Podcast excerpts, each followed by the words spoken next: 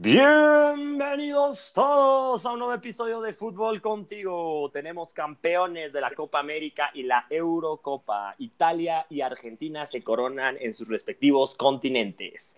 Me da mucho gusto saludar a Alejandro Pacheco y a Ricardo Dodero en esta maravillosa edición. Vamos a empezar a hablar del partido entre Italia e Inglaterra. Ricardo, ¿cómo estás? ¿Qué te pareció este partido? ¿Crees que fue merecida la victoria de Italia? Hola Hugo, hola Alex, un gusto estar aquí. Para mí, Italia es un merecido campeón, ya que fue el que más propuso durante todo el partido. Inglaterra, al verse eh, al frente del marcador, muy temprano decidió echarse para atrás y bueno, yo creo que aguantar a Italia 85 minutos era una apuesta muy difícil y al final lo terminaron empatando, lo llevaron al largue y en los penales todo se decidió. ¿Te pareció un buen partido, Ricardo, este de nivel de una final? Para mí sí, la verdad que Inglaterra en su papel era lo, que se esperaba. Bueno, eh, la defensa inglesa, metidos todos atrás, bien ordenados, con, tienen muy, muchos jugadores de, de alto nivel, en excelente forma física y estuvieron aguantando a Italia. Realmente no hubo tantas ocasiones claras de gol, pero Chiesa estuvo desbordando todo el partido. Al final, en un tiro de esquina, cayó el gol, pero sí, a mí me pareció un partido muy bueno y, bueno, al final creo que terminó siendo el campeón el que lo merecía.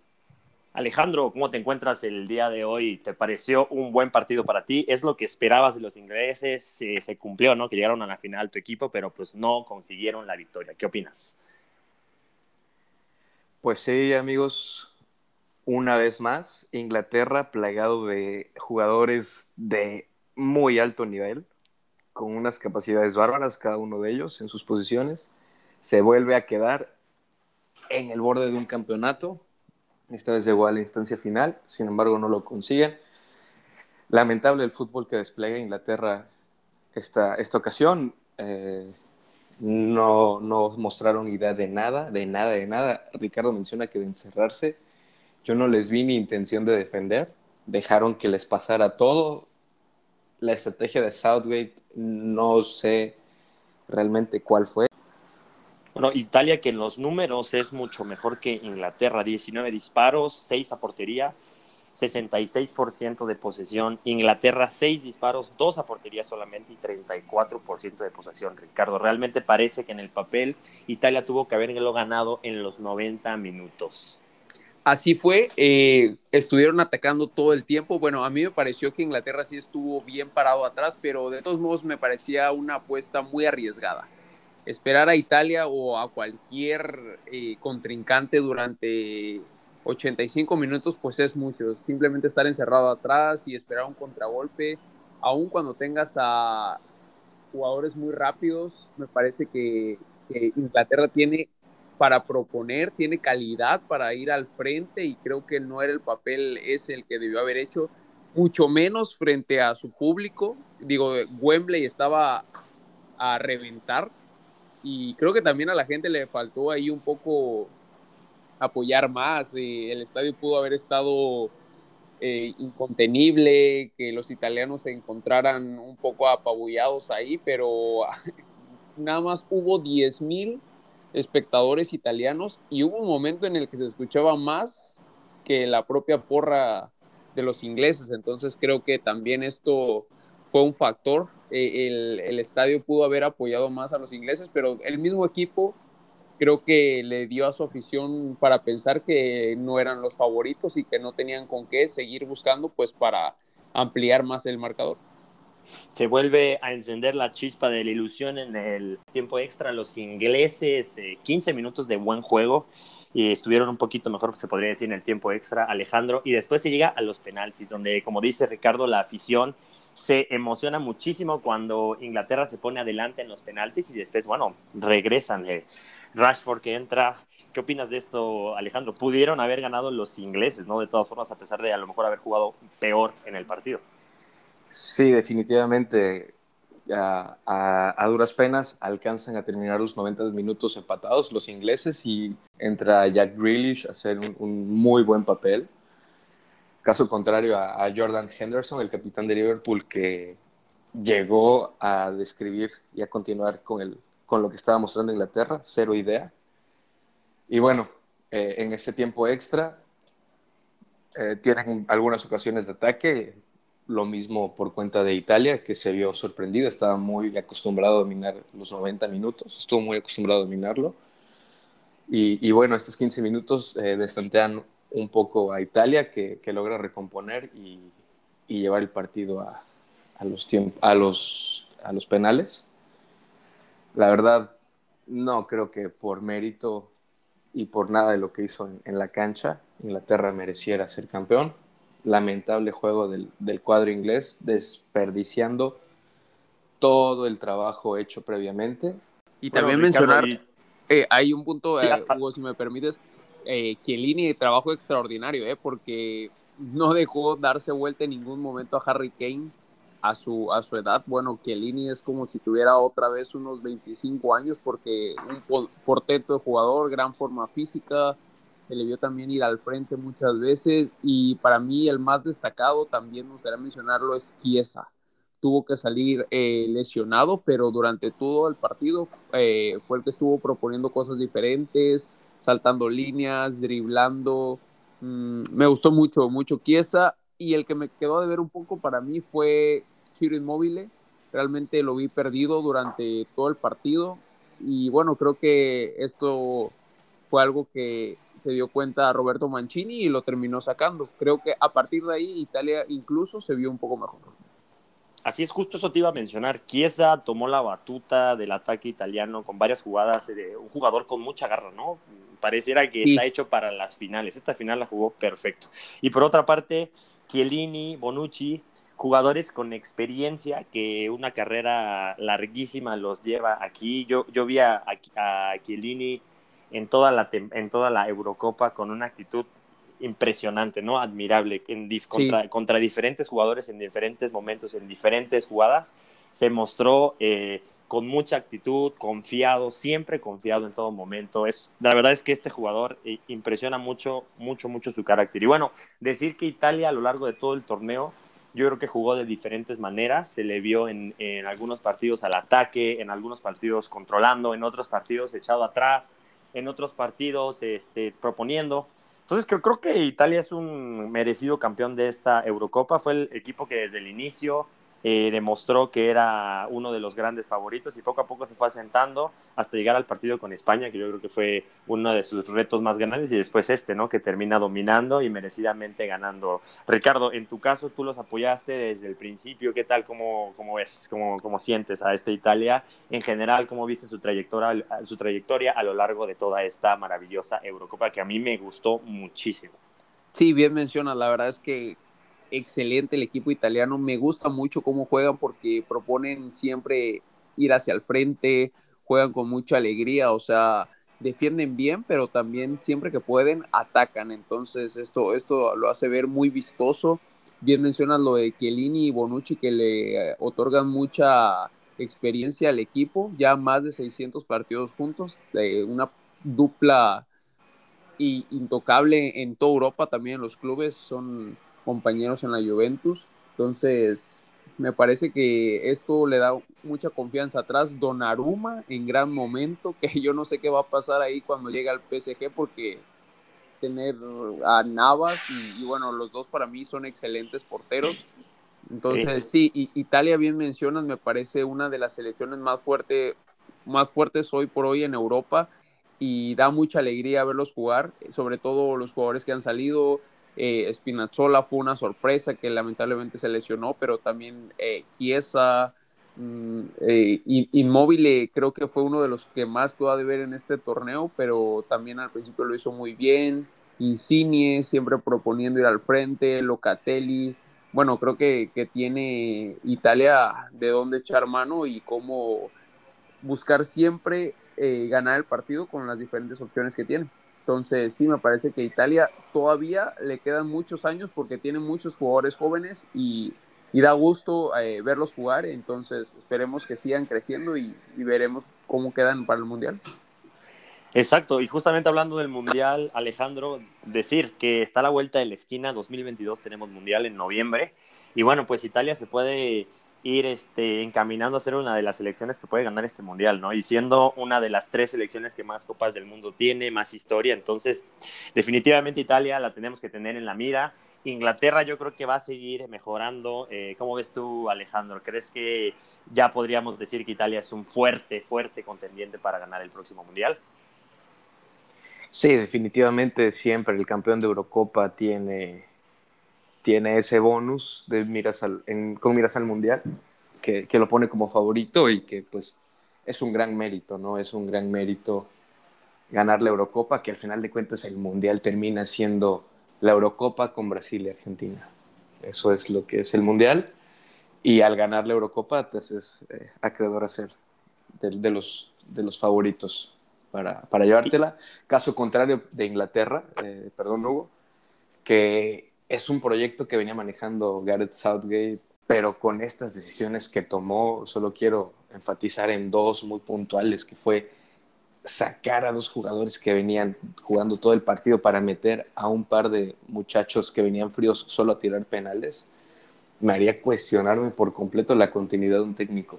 No, no sé, no encuentro lógica futbolística detrás de eso. Y, y bueno, eh, no sé si Gareth eh, Southgate siga al frente de la, de la selección de Inglaterra. Y bueno, y si no sigue, ambas cosas son malas, ¿no? Un golpe anímico de esta magnitud, no sé si lo pueda recuperar eh, el técnico. Y cambiar de ciclo dos años antes del Mundial con un nuevo cuerpo técnico y con nueva, nuevas tácticas, no sé si le funciona a Inglaterra. Yo no veo tan favorito en esta ocasión a Inglaterra. Oye, Alex, y, lo que mencionamos un poco fuera de, del programa, ¿no? Que independientemente de que vas a meter a dos jugadores que aparte, como bien mencionas, están fríos solamente a tirar penaltis, bueno, también los jugadores que estuvieron en la cancha todo el partido defendiendo el marcador y buscando ir al frente merecían para mí tirar los penales, no solamente vas a, meter a, los jugadores para que tiren. ¿Qué, ¿Qué mensaje estás mandando? ¿Que les tienes más confianza? O yo qué sé, tal vez con un portero se entienda, si tienes un portero que es especialista en atajar penaltis, bueno, tal vez, aún así me parece una falta de respeto para un portero que durante el todo el torneo lo hayas tenido y lo cambies solamente en esas instancias, le mandas el mensaje que no confías en él. Mucho más, aquí en este caso sacas a los jugadores que te han acompañado durante todo, ya no se diga el partido, sino el torneo, para meter a dos jóvenes eh, y bueno, ¿qué, quiere decir ahí? Creo que también en parte el karma le, cobró factura ahí al, técnico con esas decisiones y, y sí, no, no creo que, que lo vayan a cambiar, aunque lo veremos porque a mucha gente en Inglaterra no le gusta mucho cómo juega el estilo que tiene Inglaterra porque tiene mucha calidad, deja en el banco a jugadores muy, muy buenos, a Grealish eh, cuando entró se le vio que cambió totalmente el partido, eh, se le vio más alegre al ataque, intentaba cosas diferentes y se lo estuvo guardando durante todos los partidos y, e intentaba con lo mismo. Creo que el, el equipo inglés en esta ocasión fue el equipo más italiano en la final. Pero bueno, al final yo creo que Inglaterra no merecía ganar. Y, o sí merecía ganar, ¿no? Porque si llegaron a los penaltis fue porque igual Italia no aprovechó. Pero bueno, en general Italia juega un poco mejor y, y este es el resultado que nos deja esta maravillosa copa. ¿Algún comentario más, Alejandro, Ricardo? ¿Qué opinan en general de esta copa? Grandísimo nivel, ¿no? Y probablemente mucho mejor que el de la Copa América. Definitivamente, creo que no, hay ni siquiera cómo compararlas. Me, me gustó mucho esta Eurocopa para mí una de las mejores que he visto. Hubo muchos alargues, eh, muchos partidos se decidieron en penaltis, excelente nivel. Mm, de verdad que me pareció espectacular. Eh, muchos equipos de conjunto, creo que ahora no hubo tanto como que algún equipo se destacara por sus individualidades, sí que las tenían, pero creo que equipos como Suiza, como Ucrania, como la misma Bélgica, que, tienen jugadores que son buenos, pero en conjunto lo hicieron mucho mejor aún. Y, sí, deja un buen sabor esta Eurocopa y esperemos que, que, sigan así y que las selecciones sigan dando este tipo de espectáculos porque de verdad que se disfruta muchísimo. Por otro lado, bueno, ya hablaremos de la Copa América, pero totalmente diferente. La gente hoy abarrotó Wembley, un espectáculo antes de la final. Eh, la Copa América apenas 10 mil personas, me parece, y con los boletos hasta, bueno, los regalaron incluso, mm, totalmente desdibujada la, la Copa América. El caso de que ni siquiera se iba a jugar, los jugadores dos semanas antes no sabían si se iba a hacer o no, pero, pero bueno, no, no hay para mí comparación entre estos dos. Y bueno, al final termina quedando como campeón de goleo de esta Copa, de esta Eurocopa, perdón, eh, Cristiano Ronaldo y Patrick, ¿no? No le quitan, como habíamos pensado, el, liderato Harry King. Y bueno, así es como nos deja esta Eurocopa, Cristiano Ronaldo que lo sacan en fases tempranas para lo que se esperaba de Portugal. Eh, y por otro lado, Messi se corona campeón con Argentina de la Copa América. Esto sí que es una noticia, ¿no? Sobresaliente para este jugador que pensamos que nunca íbamos a verlo alzar una copa más eh, por la edad, por eh, razones eh, con, con, con, su selección, con sus aficionados, ¿no? Mucha polémica entre este jugador y su selección. Al final a mí se me hizo un partido malo de Brasil un partido regularmente bueno a bueno de Argentina, no tampoco es que haya sido una super Argentina y bueno, al final termina Argentina coronándose. Alejandro Pacheco, ¿qué, qué, qué te deja este partido? No, la verdad, un, muy mal sabor de boca. Yo esperaba más por lo que venía mostrando Brasil, esperaba muchísimo más, igual de Argentina. Ambos equipos no, no jugaron fútbol, yo creo que perdió el fútbol en esta, en esta final Argentina logró controlar muy bien la parte psicológica, la parte del tiempo y la parte de, la táctica ante un Brasil que después del gol buscó cada quien por su cuenta generar el empate y, no se apegaron al sistema que los había llevado a la final, que era jugar todos juntos. Yo creo que, que Brasil pagó muy caro el precio de traicionar su estilo y, y bueno, Argentina sacó provecho haciendo una actuación muchísimo más discreta cabal y coherente de, sus posibilidades de juego. Pues sí, efectivamente, como dice Alejandro, fue un partido en el que Brasil pudo haber dado mucho más, en el que traicionan su estilo de juego. Y bueno, es un cuadro que a pesar de tener muchísimas estrellas al nivel de los cuadros europeos, no logra en esta final demostrar eh, esto, ¿no? No logran eh, plasmarlo en el partido con un juego eh, de conjunto y bueno, termina jugando un partido desastroso, realmente desastroso en el que se ven hasta desconcentrados, ¿no? Desesperados. Ricardo, ¿cómo viste? Sí, no me pareció un partido digno de un Brasil-Argentina. Realmente mostraron pocos ambos equipos. Creo que el gol fue muy bueno, un gran control de Di María y definió de globito sobre el portero, pero a partir de ahí el partido pasó, creo que por momentos un poco lento. Eh, Neymar siempre intentaba ir al frente, pero en todas las ocasiones lo paraban. También fue un partido, hay que mencionarlo, con eh, entradas muy duras de ambos equipos, muy físico pero aún así pues no le alcanzó a Brasil solamente con lo de Neymar. Y bueno, ya al final algo que nunca había visto en Neymar, lo atacaban, eh, aguantó barridas y todo, pero ya pues era demasiado tarde, creo que fueron los últimos 10 minutos. Y, pues sí, otra vez eh, le vuelve a pasar a Brasil en el Maracaná frente a su público, esta ocasión no hubo tanta gente, pero eh, pues a destacar que por fin Messi consigue un título con selección, me parece que merecido, si bien no hizo el mejor partido en la final, eh, pues durante todo el torneo sí fue alguien que se echó el equipo pues al hombro. Sí, como bien comentan amigos, es una situación difícil que atraviesa Brasil.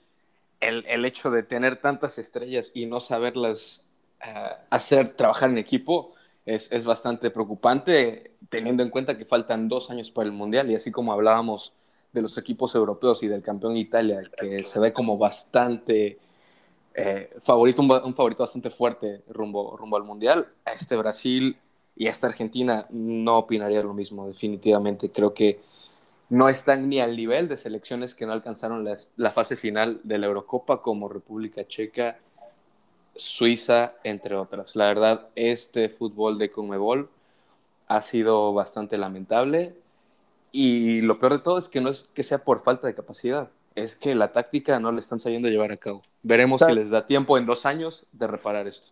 Alex, me parece que, también influye mucho la forma en que se jugó esta Copa América, ¿eh? porque eh, pues la gente ni siquiera quería que se jugara. Los jugadores, eh, ya mencionaba, dos semanas antes no sabían si jugarla o no. Creo que esto influye muchísimo el, estado de ánimo de, de, los aficionados, de los jugadores. Me parece que termina mermando en la Copa y sí, totalmente desdibujada. Yo creo que los mismos jugadores querían que ya terminara este torneo y, a repensarlo. Creo que la Conmebol debería replantearse bien cómo eh, plantear mejor este torneo porque vaya que tienen jugadores muy buenos. Solamente pues el mejor del mundo eh, que es Messi, eh, para mí dentro de los tres mejores también, y Neymar, bueno, o sea, tienen para sacarle todo el jugo y, al final no, no se vio. Creo que se vieron opacados por la Eurocopa ya empieza la Copa Oro y bueno,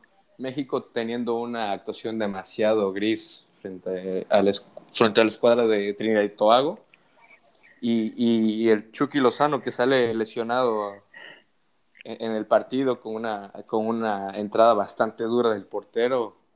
Vamos a ver cuántos mexicanos logran avanzar a la siguiente etapa sin lesionarse. Vamos a ver, sí, el Choque Lozano, que veamos cómo se recupera esta lesión que estuvo muy este, llamativa, ¿no? Eh, que termina ahí tirado con el ojo súper hinchado, sangrando. Súper impresionante esta impresión y que esperemos que, que, el jugador esté, esté bien, ¿no? Por, otra parte, regresando un poco a la Copa América, al campeón, a Messi, eh, pues ahora tendrá que decidir, ¿no? Su situación con el Barcelona, veamos eh, si terminan pudiendo contratarlo, si no, si se va a otro equipo, ¿qué creen que pase con este jugador que ya estará más contento, más tranquilo para pensar en su situación eh, particular nuevamente? Sí, lo de menos es que, qué vaya a pasar con Messi. Me parece que la situación con el Barcelona ya es hasta de risa porque no, no, no sabe ni qué hacer con sus jugadores. Me parece que fue el primer equipo que superó eh, la barrera de los mil millones de euros en ganancias y aún así eh, el problema fue que pagaban mm, contratos estratosféricos para los jugadores cuando en otros equipos, inclusive como el Manchester City y el PSG les pagaban dos o tres eh, millones de euros. El, el, Barcelona daba contratos por 15, 20 a jugadores como un Titi, Dembélé, que terminaron pues eh, no siendo nada rentables y por otro lado, pues les han dejado muy poco. Ya Dembélé está lesionado, no creo que lo puedan vender. Eh, también pues jugadores como Griezmann, que ahorita están en problemas pues por actos, eh, se puede decir, de racismo junto con Dembélé. Entonces me parece que, el Barcelona está en, en aprietos y, encima tiene esto de Messi que la solución que podría ser es que Messi jugara sin cobrar, tal vez, pero pues no, no sé si sea tan fiable. De todos modos, a nadie le conviene, por nadie me refiero a nadie en la Liga Española le convendría la salida de Messi, porque también perdería muchos espectadores esta liga. Ya se habla de que Javier Tebas, el presidente de la liga, les está concediendo que puedan, como cediendo esta regla eh, por el fair play para que el Barcelona pueda tener a Messi. Por otra parte, si no se da esta situación, parece que tienen tres escenarios. Uno, vender, eh, más bien no, no volver a, comprar a Messi, otro es vender a muchos jugadores y, y, comprar a Messi, pero pues deshacerse de muchos jugadores importantes, caros sobre todo. Y bueno, la tercera opción sería que se hicieran un club eh, privado, ¿no? Que ya no se hiciera de los socios, eh, que ya no fueran los socios los dueños, sino que fuera eh, un, magnate, ¿no? Y podría llegar quien sea, a ver si no nos toca otro árabe que tenga un equipo de los grandes y bueno, empezar a ver este tipo de situaciones y este equipo, el Barcelona, el Real Madrid, son equipos que siguen aguantando este tipo de administración, que no sé a ustedes qué les parece, ¿no? Al final puede ser que esto también en parte sea lo que haya hecho que estén en esta situación. Sí, definitivamente. Otra cosa que quería comentar, una posibilidad, no sé cómo ustedes lo vean amigos, llegar a un acuerdo con algún club español o de algún otro tipo para que contrate a Messi, en el caso de que Messi se quiera quedar en Barcelona, que lo contrate y que se lo ceda en préstamo. Barcelona pagando todo su contrato y eso. No sé cómo vean esa posibilidad, amigos. No sé si se pueda. Si alguien de nuestra audiencia tiene un dato más exacto, pueden escribirnos y, pasarnos ese dato, porque tal vez esa sería otra opción viable para el cuadro culé. Sí, Alex, pero imagínate a lo que está llegando el Barcelona cuando se hacen llamar más que un club. Independientemente eh, de, de, lo que vayan a hacer, creo que no es la forma, no deberían estar en esta situación y mucho menos con su estrella, porque vaya que Messi les ha dejado mucho y, y es eh, uno de los mejores del mundo, no solamente hoy por hoy, sino de la historia. Creo que con tiempo debieron haber, eh, saber qué iba a pasar con Messi, cuidar de su estrella y que en este momento no estén en esta situación en la que están viendo si a quién venden, como bien menciona Hugo, se habla de vender a jugadores caros, pero, o sea, eso no es negocio, que van a, vender a, a muchos eh, muy baratos, porque no creo que alguien quiera comprar a un Dembélé lesionado, a un Griezmann con tantos problemas que ahora tiene, y ¿A quién más podría vender? ¿A Coutinho, que no jugó para nada en la Copa América? ¿O, o, o de dónde, de, a quién van a sacar? ¿A quién van a vender? Sí, no, definitivamente parece que es una marca personal de los clubes españoles no valorar a sus estrellas, ¿no? Tenemos a, a Ramos con el Madrid, Cristiano, a Iker, entre otras figuras que han tenido esos clubes que no han sabido valorarlos. Definitivamente concuerdo contigo. Pero pues vamos a ver cuál es la diferente. salida, vamos a ver cuál es la salida que, que, tiene el Barcelona. Ojalá se decida lo mejor por el bien del fútbol, que Messi y el Barcelona son factores importantes que, que contribuyen a, a, que este hermoso deporte continúe siendo de, de agrado y de interés para, para el mundo entero. Pues sí, efectivamente, el Barcelona lleva años, yo creo que este problema lo viene encargando de años atrás, desde la gestión de Bartomeu, ahora con el nuevo presidente y que parece que tampoco ha entendido la lección, ¿no? Porque eh, apenas contrataron a Depay, a Kun Agüero, o sea, parece que como si el Barcelona no pasara por un problema económico, ¿no? Y están contratando a jugadores que no son baratos y les están pagando nuevamente sueldos eh, altos. Y entonces, eh, yo creo que es algo cultural, eh, problema cultural en cuanto a la administración y que eh, tiene que llegar alguien serio, serio realmente a la presidencia o, bueno, o que, o que, los socios hagan algo al respecto. No sé cómo se puede solucionar esto, pero ya tienen un problema gravísimo y yo creo que se va a terminar viendo en la situación de Messi y, y cómo lo van a terminar resolviendo. Y, y, la forma en la que lo resuelvan eh, nos hará saber si han aprendido algo o no de su situación económica. Pero bueno, ya veremos qué es lo que pasa con este jugador, eh, que afortunadamente, pues eh, para los argentinos, para el Barcelona y para los seguidores de Messi, que hay muchísimos en el mundo, se acaba de coronar como campeón. Y todo este, este problema, estos temas y, y más estaremos comentando aquí en su programa favorito, Fútbol Contigo. Para nosotros fue un placer haber comentado la Copa América y la Eurocopa eh, nos hemos divertido muchísimo y bueno, Ricardo, Alejandro, gracias, también gracias a, Eduardo que no nos pudo acompañar hoy, pero bueno, los dejo para que se despidan. Adelante, Ricardo. Eh, sí, muchas gracias amigos por su tiempo, por estar aquí en los programas.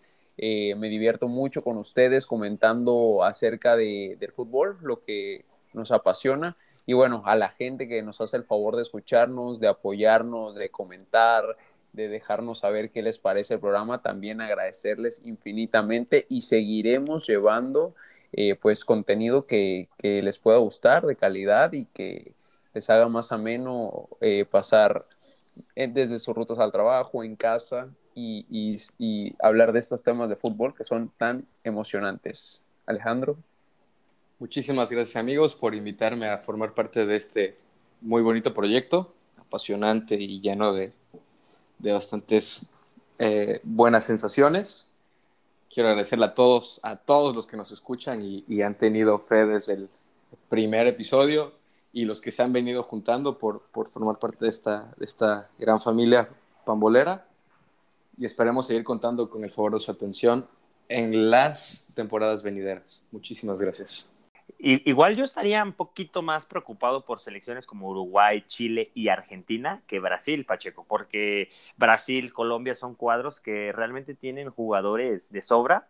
Yo creo que más bien es un tema técnico, eh, de estrategia, de cómo los acomodaron, a lo mejor de, mejorar el vestuario, de mejorar los capitanes, etcétera, internamente que el técnico genere un ambiente mejor, que los haga jugar mejor en conjunto. Igualmente Colombia es algo similar. Creo que son selecciones que tienen para dar mucho más y que no, yo no estaría tan preocupado por estas dos selecciones para la próxima Copa del Mundo, como por otras selecciones que son realmente ya viejas, ¿no? Argentina, que si te pones a ver el cuadro, eh, son jugadores que ya han repetido muchas, muchos, eh, muchos torneos, que son jugadores que ya están viejos, el caso de Uruguay, pues peor, Chile también, este, entonces yo estaría en definitiva más preocupado por Argentina, a pesar de que ganó la, Copa América, porque si bien ganó la Copa América, no, no ganaron la Copa América con su mejor nivel o con un nivel que digas dominante en todos los aspectos. Yo creo que a esta Copa, como bien mencionan, le faltó muchísimo y como dice Dodero, probablemente fue por la situación del COVID y cómo se dieron las cosas, pero bueno, en definitiva, una Copa que hasta cierto punto a mí me deja a deber pero que bueno, se puede entender un poco por la, situación que estamos pasando y esperemos que el fútbol vuelva a, crecer, ¿no? En este continente, que es uno de los continentes más fuertes del mundo, seguramente el segundo continente más importante a nivel futbolístico. Y bueno, yo creo que van a alzar eh, eventualmente todos los equipos y Brasil yo creo que es uno de los que más va a alzar y que van a seguir siendo eh, dominantes en la Copa del Mundo. Mm, recordemos que Brasil es el máximo ganador de este maravilloso torneo. Ricardo. Sí, así es. Pues por el bien del fútbol, por el espectáculo, esperemos que estas elecciones y como bien mencionas, Chile, Colombia, pues lleguen a gran nivel a, la Copa del Mundo. En septiembre se van a seguir jugando los partidos clasificatorios para el Mundial. Entonces aquí veremos lo, que muestran estas elecciones. Pero, pues sí, eh, eh, totalmente diferente con, con, la Eurocopa. Y por otro lado, también va a empezar la Copa Oro, entonces, selecciones de, Norteamérica, de Centroamérica tendrán su oportunidad aquí. Eh, ya lo estaremos comentando en el programa. Solamente mencionar que la selección de Curazao dio positivo en muchos eh, jugadores con COVID y fue reemplazada por Guatemala. Entonces, está pegando mucho esta situación también aquí. Eh, un jugador de, de, Canadá, varios de los jugadores en la selección de Estados Unidos parece, han salido positivos, entonces veremos qué pasa con esta situación y, a ver, esperemos no se desdibuje también la Copa Oro por estas cosas.